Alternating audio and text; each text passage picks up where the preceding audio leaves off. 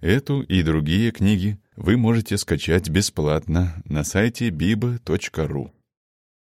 Федор Михайлович Достоевский. Двойник. Петербургская поэма. Глава первая. Было без малого восемь часов утра, когда титулярный советник Яков Петрович Галяткин очнулся после долгого сна — зевнул, потянулся и открыл, наконец, совершенно глаза свои. Минуты с две, впрочем, лежал он неподвижно на своей постели, как человек не вполне еще уверенный, проснулся ли он или еще спит, наяву ли и в действительности ли все, что около него теперь совершается, или продолжение его беспорядочных сонных грез. Вскоре, однако ж, Чувства господина Галяткина стали яснее и отчетливее принимать свои привычные, обыденные впечатления. Знакомо глянули на него зелено-грязноватые, закоптелые пыльные стены его маленькой комнатки, его комод красного дерева, стулья под красное дерево, стол, окрашенный красной краской, клеенчатый турецкий диван красноватого цвета с зелененькими цветочками, и, наконец, вчера в попыхах снятое платье и брошенное комком на диване. Наконец, серый осенний день, мутный и грязный, так сердито и с такой кислой гримасою заглянул к нему сквозь тусклое окно и комнату, что господин Галяткин никаким уже образом не мог более сомневаться, что он находился не в тридесятом царстве каком-нибудь, а в городе Петербурге, в столице, в шестилавочной улице, в четвертом этаже одного весьма большого капитального дома, в собственной квартире своей. Сделав такое важное открытие, господин Галяткин судорожно закрыл глаза, как бы сожалея о недавнем сне и желая его воротить на минутку. Но через минуту он одним скачком выпрыгнул из постели, вероятно, попав, наконец, в ту идею, около которой вертелись до сих пор рассеянные, не приведенные в надлежащий порядок мысли его. Выпрыгнув из постели, он тотчас же подбежал к небольшому кругленькому зеркальцу, стоявшему на комоде. Хотя отразившаяся в зеркале заспанная, подслеповатая и довольно оплешивевшая фигура была именно такого незначительного свойства, что с первого взгляда не останавливала на себе решительно ничьего исключительного внимания, но, по-видимому, обладатель ее остался совершенно доволен всем тем, что увидел в зеркале. «Вот бы штука была», — сказал господин Галяткин в полголоса. «Вот бы штука была, если б я сегодня манкировал в чем-нибудь, если б вышло, например, что-нибудь не так, прыщик там какой-нибудь вскочил посторонний, или произошла бы другая какая-нибудь неприятность. Впрочем, пока мест не дурно, пока мест все идет хорошо». Очень обрадовавшись тому, что все идет хорошо, господин Галяткин поставил зеркало на прежнее место, а сам, несмотря на то, что был босиком и сохранял на себе тот костюм, в котором имел обыкновение отходить ко сну, подбежал к окошку и с большим участием начал что-то отыскивать глазами на дворе дома, на который выходили окна квартиры его. По-видимому, и то, что он отыскал на дворе, совершенно его удовлетворило. Лицо его просияло самодовольной улыбкою. Потом, заглянув, впрочем, сначала за перегородку в коморку Петрушки, своего камердинера, и уверившись, что в ней нет Петрушки, на цыпочках подошел к столу, отпер в нем один ящик, пошарил в самом заднем углу этого ящика — вынул, наконец, из-под старых пожелтевших бумаг и какой-то дряни зеленый истертый бумажник, открыл его осторожно и бережно и с наслаждением заглянул в самый дальний потаенный карман его. Вероятно, пачка зелененьких, сереньких, синеньких, красненьких и разных пестреньких бумажек, тоже весьма приветливо и одобрительно глянула на господина Галяткина. С просиявшим лицом положил он перед собою на стол раскрытый бумажник и крепко потер руки в знак величайшего удовольствия. Наконец он вынул ее, свою утешительную пачку государственных ассигнаций и в сотый раз, впрочем, считая со вчерашнего дня, начал пересчитывать их, тщательно перетирая каждый листок между большим и указательным пальцами. 750 рублей ассигнациями, окончил он, наконец, полушепотом. 750 рублей. Знатная сумма. Это приятная сумма, продолжал он дрожащим, немного расслабленным от удовольствия голосом, сжимая пачку в руках и улыбаясь значительно. Это весьма приятная сумма. Хоть кому приятная сумма. Желал бы я видеть теперь человека, для которого эта сумма была бы ничтожную суммою. Такая сумма может далеко повести человека. Однако что же это такое, подумал господин Галяткин. Да где же Петрушка? Все еще сохраняя тот же костюм, заглянул он другой раз за перегородку. Петрушки опять не нашлось за перегородкой, а сердился, горячился и выходил из себя лишь один поставленный там на полу самовар, беспрерывно угрожая сбежать, и что-то с жаром быстро болтал на своем мудреном языке, картавя и шепелявя господину Галяткину. Вероятно, то, что, дескать, возьмите же меня, добрые люди, ведь я совершенно поспел и готов. «Черти бы взяли!» — подумал господин Галяткин. «Это ленивое бестие может, наконец, вывести человека из последних границ. Где он шатается?» В справедливом негодовании вошел он в переднюю, состоявшую из маленького коридора, в конце которого находилась дверь в сени. Крошечку приотворил эту дверь и увидел своего служителя — окруженного порядочной кучкой всякого лакейского, домашнего и случайного сброда. Петрушка что-то рассказывал, прочие слушали. По-видимому, ни тема разговора, ни самый разговор не понравился господину Галяткину. Он немедленно кликнул Петрушку и возвратился в комнату совсем недовольный, даже расстроенный. «Это бестия не за грош готова продать человека, а тем более барина», — подумал он про себя. «И продал, непременно продал, пари готов держать, что не за копейку продал. Ну что?» «Ливрею принесли, сударь. Надень и пошел сюда». Надев ливрею, Петрушка, глупо улыбаясь, вошел в комнату барина.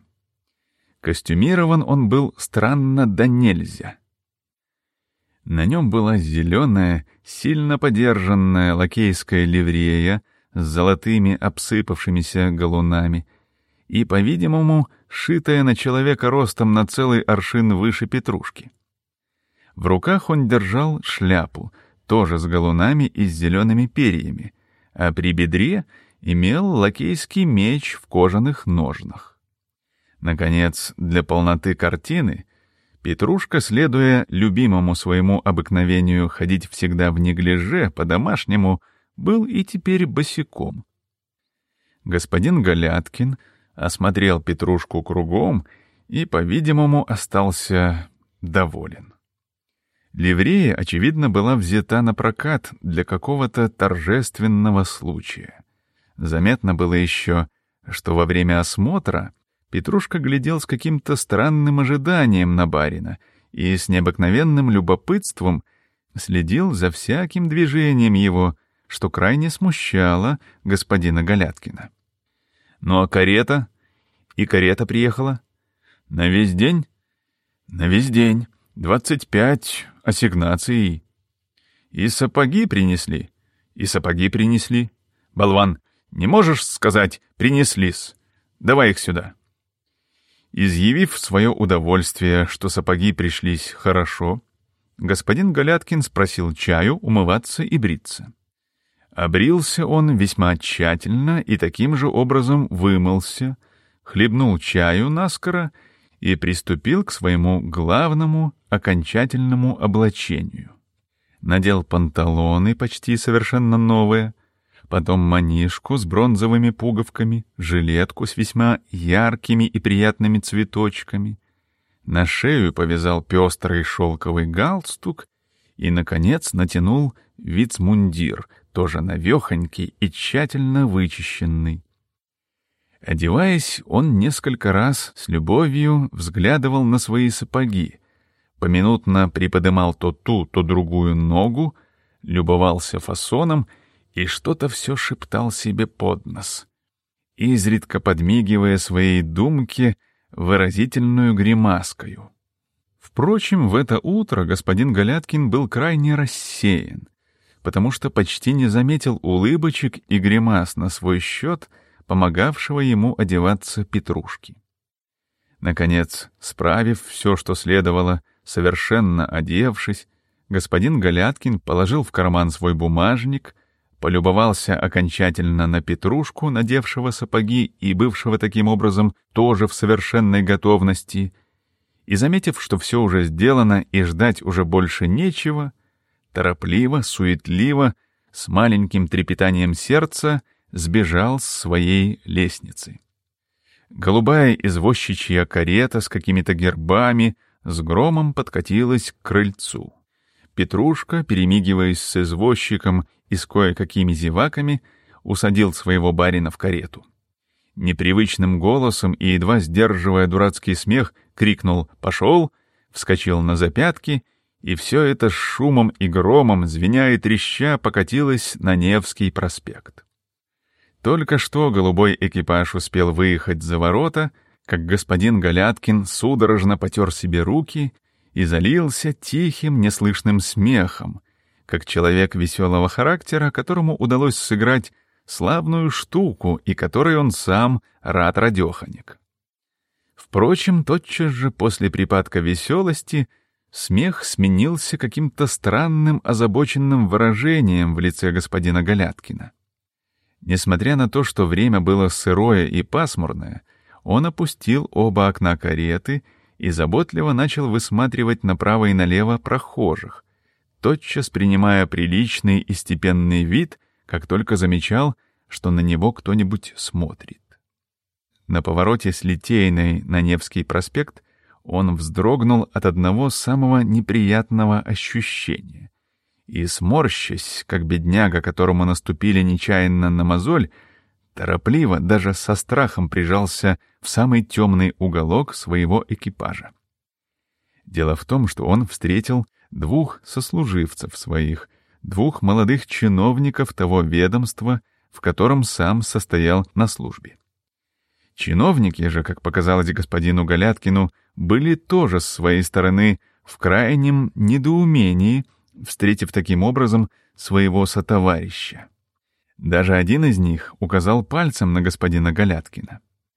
Господину Галяткину показалось даже, что другой кликнул его громко по имени, что, разумеется, было весьма неприлично на улице. Герой наш притаился и не отозвался. Что за мальчишки, начал он рассуждать сам с собою. Ну что же такого тут странного? Человек в экипаже, человеку нужно быть в экипаже. Вот он и взял экипаж. Просто дрянь. Я их знаю, просто мальчишки, которых еще нужно посечь. Им бы только в орлянку при жаловании да где-нибудь потаскаться. Вот это их дело. Сказал бы им всем кое-что, да уж только... Господин Галяткин не докончил и обмер. Бойкая пара казанских лошадок, весьма знакомая господину Галяткину, запряженных в щегольские дрожки, быстро обгоняла с правой стороны его экипаж. Господин, сидевший на дрожках, Нечаянно увидев лицо господина Галяткина, довольно неосторожно высунувшего свою голову из окошка кареты, тоже, по-видимому, крайне был изумлен такой неожиданной встречей и, нагнувшись сколько мог, с величайшим любопытством и участием стал заглядывать в тот угол кареты, куда герой наш поспешил было спрятаться. Господин на дрожках был Андрей Филиппович, начальник отделения в том служебном месте, в котором числился и господин Галяткин в качестве помощника своего столоначальника. Господин Галяткин, видя, что Андрей Филиппович узнал его совершенно, что глядит во все глаза и что спрятаться никак невозможно, покраснел до ушей. Поклониться или нет? Отозваться или нет? Признаться или нет? Думал в неописанной тоске наш герой, или прикинуться, что не я, а кто-нибудь другой, разительно схожий со мною, и смотреть, как ни в чем не бывало. Именно не я, не я, да и только, — говорил господин Галяткин, снимая шляпу пред Андреем Филипповичем и не сводя с него глаз. «Я, я ничего», — шептал он через силу. «Я совсем ничего, это вовсе не я, Андрей Филиппович, это вовсе не я, не я, да и только». Скоро, однако ж, дрожки обогнали карету, и магнетизм начальниковских взоров прекратился. Однако он все еще краснел, улыбался, что-то бормотал про себя. «Дурак я был, что не отозвался», — подумал он наконец. «Следовало бы просто на смелую ногу и с откровенностью, не лишенную благородства, дескать, так и так, Андрей Филиппович, тоже приглашен на обед, да и только». Потом, вдруг вспомнив, что срезался, герой наш вспыхнул, как огонь, нахмурил брови и бросил страшный вызывающий взгляд в передний угол кареты. Взгляд так и назначенный с тем, чтобы испепелить разом в прах всех врагов его. Наконец, вдруг, по вдохновению какому-то, дернул он за снурок, привязанный к локтю извозчика кучера, остановил карету и приказал поворотить назад на Литейную. Дело в том, что господину Галяткину немедленно понадобилось для собственного же спокойствия, вероятно, сказать что-то самое интересное доктору его, Кристиану Иванычу. И хотя с Кристианом Иванычем был он знаком с весьма недавнего времени, именно посетил его всего один раз на прошлой неделе вследствие кое-каких надобностей, но ведь доктор, как говорят, что духовник, скрываться было бы глупо, а знать пациента — его же обязанность. Так ли, впрочем, будет все это? Продолжал наш герой, выходя из кареты у подъезда одного пятиэтажного дома на Литейной, возле которого приказал остановить свой экипаж. Так ли будет все это? Прилично ли будет? Кстати ли будет? Впрочем, ведь что же, продолжал он, поднимаясь на лестницу, переводя дух и сдерживая биение сердца, имевшего у него привычку биться на всех чужих лестницах. Что же, ведь я про свое, и предосудительного здесь не имеется. Скрываться было бы глупо. Я вот таким-то образом и сделаю вид, что я ничего, а что так, мимоездом. Он увидит, что так тому и следует быть. Так рассуждая, господин Галяткин поднялся до второго этажа и остановился перед квартирой пятого номера, на дверях которого помещена была красная медная дощечка с надписью «Кристиан Иванович Рутеншпиц, доктор медицины и хирургии». Остановившись, герой наш поспешил придать своей физиономии приличный, развязный, не без некоторой любезности вид — и приготовился дернуть за снурок колокольчика. Приготовившись дернуть за снурок колокольчика, он немедленно и довольно кстати рассудил, что не лучше ли завтра, и что теперь пока мест надобности большой не имеется. Но так как господин Галяткин услышал вдруг на лестнице чьи-то шаги, то немедленно переменил новое решение свое и уже так заодно, впрочем, с самым решительным видом позвонил у дверей Кристиана Ивановича.